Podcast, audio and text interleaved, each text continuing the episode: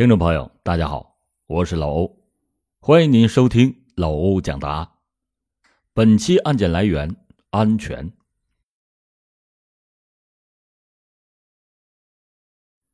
在沅陵县境内，有一座国内知名、湖南最大的武强溪水库水电站。库区里还有个名字秀气的乡，叫清浪乡。这个乡因为水资源充沛，溪河横流，到处可以见到清波碧浪，而得此美名。然而，谁都不会想到，就在这样一个水乡里的水田乡朱木溪组，农田却缺水灌溉。到了每年的七八月之间，旱季一来，田垄干涸，稻禾枯萎，村民们就视水如油。争抢田水的现象时有发生。就在二零零五年八月二十九日的这天，烈日当空，酷暑炎炎。因为久旱未雨，农田干裂，沅陵县清浪水乡水田村朱木溪组的村民们纷纷上山看护田水去了，只有少数的老人和小孩留守在家中。村寨里就显得格外的宁静。到了下午三点的时候，只听到“杀人啦！救命啊！”留守在家的部分老人和小孩，隐隐约约的就听到远处传来了几声急促的呼救声。他们虽然知道村里边可能发生了什么事儿，但是他们毕竟是弱势群体。谁也没有敢出来冒这个险去看一个究竟。短暂的吵闹以后，村寨重归了平静。这时候，就有人从山上回来，走到王峥嵘家附近的时候，忽然就闻到了一股刺鼻的血腥味儿几条家狗正在舔地上的血迹。再往前走，发现了二十三岁的村民王峥嵘。和他的父亲王怀强已经是死在了路边。两个人的头部和身上都有伤痕。他母亲宋满花头部受伤，躺在地上昏迷不醒，生命已经垂危。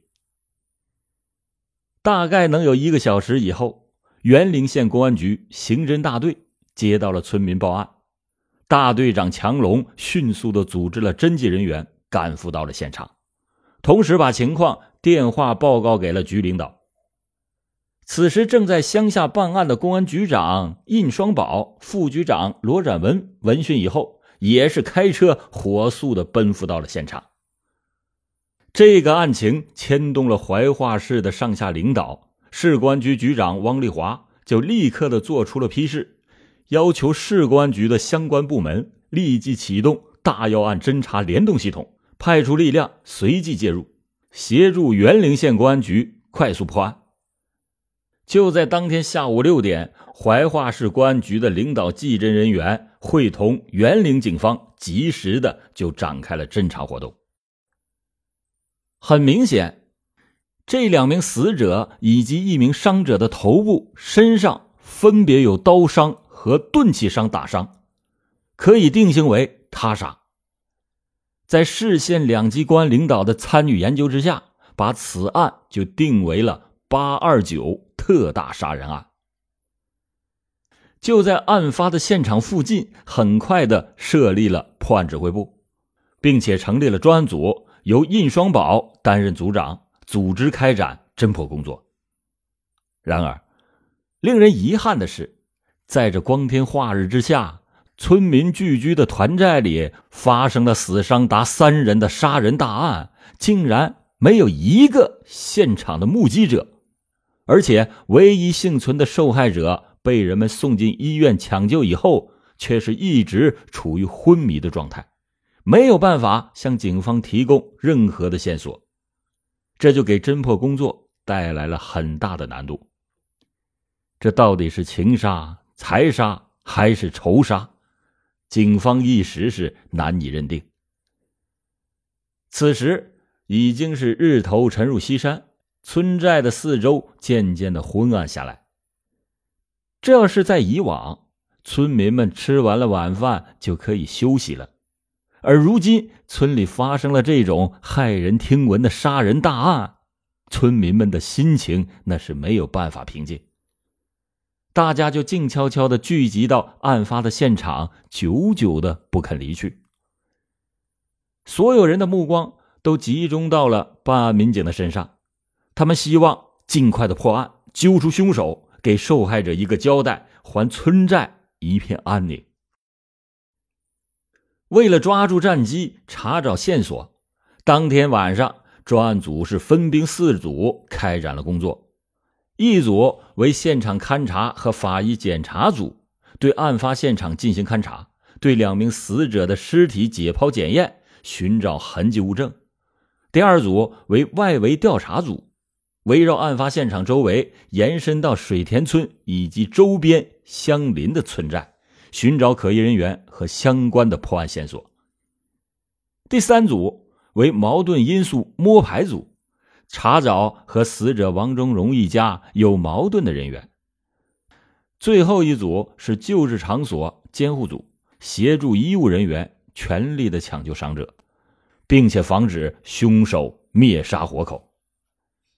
如果伤者苏醒，立即的询问调查，获取破案的线索和证据。乡村的夏夜既闷热又蚊虫多，民警们也没有顾及这些，各就各位。各司其责，展开了行动。许多的村民也积极的配合，主动的帮民警当向导，提供情况。整个水田村处处是灯火通明，成了一个不眠之夜。血案的现场是位于死者王峥嵘的家门口。王峥嵘的尸体仰卧在自己家晒谷坪的旁边。他父亲王怀强的尸体是趴在房屋左边的小路上，两具尸体相距大概能有三十米。经过法医检验，王峥嵘的头部、面部有十六处刀伤和钝器的打击伤痕，他头部的伤撕成条状裂口，深达颅骨，是致命伤。他父亲王怀强的头部、面部以及上身也有十多处刀伤和钝器伤。经过法医鉴定，这两名死者应属于外力使用菜刀、木棒等多种凶器攻击致死。查看现场的周围，依稀可以看到有打斗的痕迹。在晒谷坪旁边的一堆松土上有新鲜泥土受到了破损，这一定是人为踩踏所致。两具尸体的周围七零八落的丢着木棒、菜刀、锄头等物器，一共八件。这些物器上还沾有斑斑的血迹。而在现场附近的一条小路上，侦查人员提到了一只非常清晰的新鲜鞋印经过对比分析，应该是属于女士鞋印。两名死者穿着朴素。身上都没有现金和珍贵的物件，他们家中也没有受到任何的翻动迹象。室内存放的少量现金还是原封不动，完好无损。由此就可以推断，财杀可以排除了。根据村民们反映，死者王峥嵘、王怀强和伤者宋满花平时生活作风正派，没有非正常的男女关系问题。因此，情杀的可能性也可以排除。这就剩下唯一难以排除的就是仇杀。负责矛盾因素摸排的民警通过深入群众、广泛调查了解到，死者王峥嵘平时在村里比较爱争强好胜，遇事呢也不太冷静，容易感情冲动，因此曾经得罪过一些人。民警就经过层层的剥损式排查，最后注意力集中到了一个嫌疑人的身上。然而，令民警们感到意外的是，这个嫌疑人竟然是一个弱小女人。她就是死者的邻居钟玉梅。民警对钟玉梅的怀疑，并非是无端猜疑，而是有一定依据的。负责现场勘查的民警，把在现场附近提取的那只女士鞋印与钟玉梅穿的鞋子进行了秘密的比对，发现鞋印的纹路相互吻合，同时警犬嗅觉引导方向也是进了钟玉梅的家。这些证据就可以反映出案发的时候，钟玉梅涉嫌在现场附近活动过。通过进一步的调查，又发现今年七月三十日，钟玉梅因为自家农田受旱，和死者王峥嵘的母亲宋满花因为争抢田水，在挖沟引水的过程当中，双方相互对骂，继而对打，结果呢，双方都受了点伤。事后经人调解，要求钟玉梅赔给宋满花六百元的医药费，但是一直到现在还没有兑现。这年轻气盛的王峥嵘就曾经扬言要报复钟玉梅。难道这钟玉梅先下手为强，除掉了心头之患？毋庸置疑，钟玉梅具有作案的动机。可是她毕竟是一个弱小的女性啊，仅凭她的能力，那能斗得过三个人吗？而且对方有两个人是身强力壮的男子汉。甭管怎么说，这些似乎都有些不符合情理。另外，根据民警调查，钟玉梅和王峥嵘家发生田水纠纷以后，她就搬到了远在大和平乡大河滩村她娘家和在陈家滩小学工作的丈夫一起居住。一段时间以来，水田村也没有见过钟玉梅再回来过。案件侦查到此，呈现出了扑朔迷离的局面，民警们就感到像钻进了一个死胡同，欲进不能，欲退也难。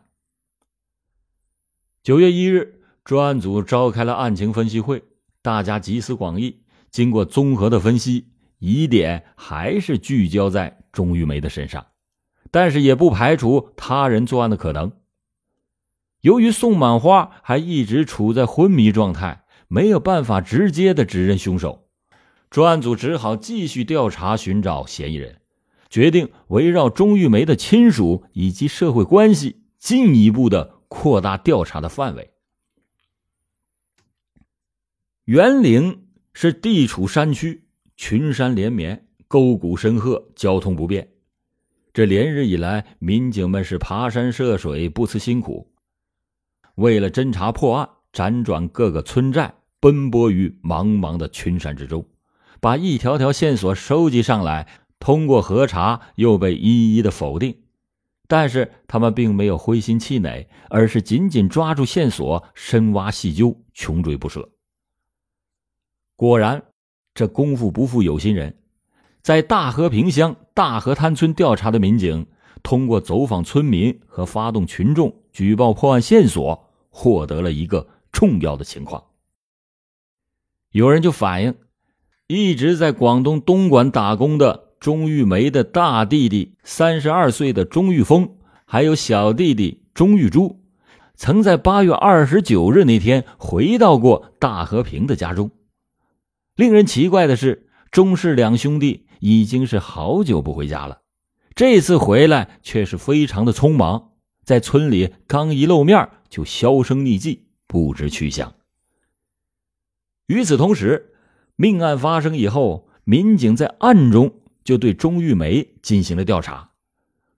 钟玉梅呢，似乎也是有所察觉，就悄悄的离开了她娘家，这既不回到水田村的家中，也不在她丈夫单位住，好像就从人间蒸发了一样。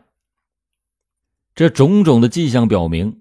钟玉梅和他弟弟钟玉峰、钟玉珠有着重大的作案嫌疑，专案组就立即的组织警力对钟玉梅姐弟三个人进行了搜捕，同时派人做他们亲属的思想工作，敦促他们赶快投案自首。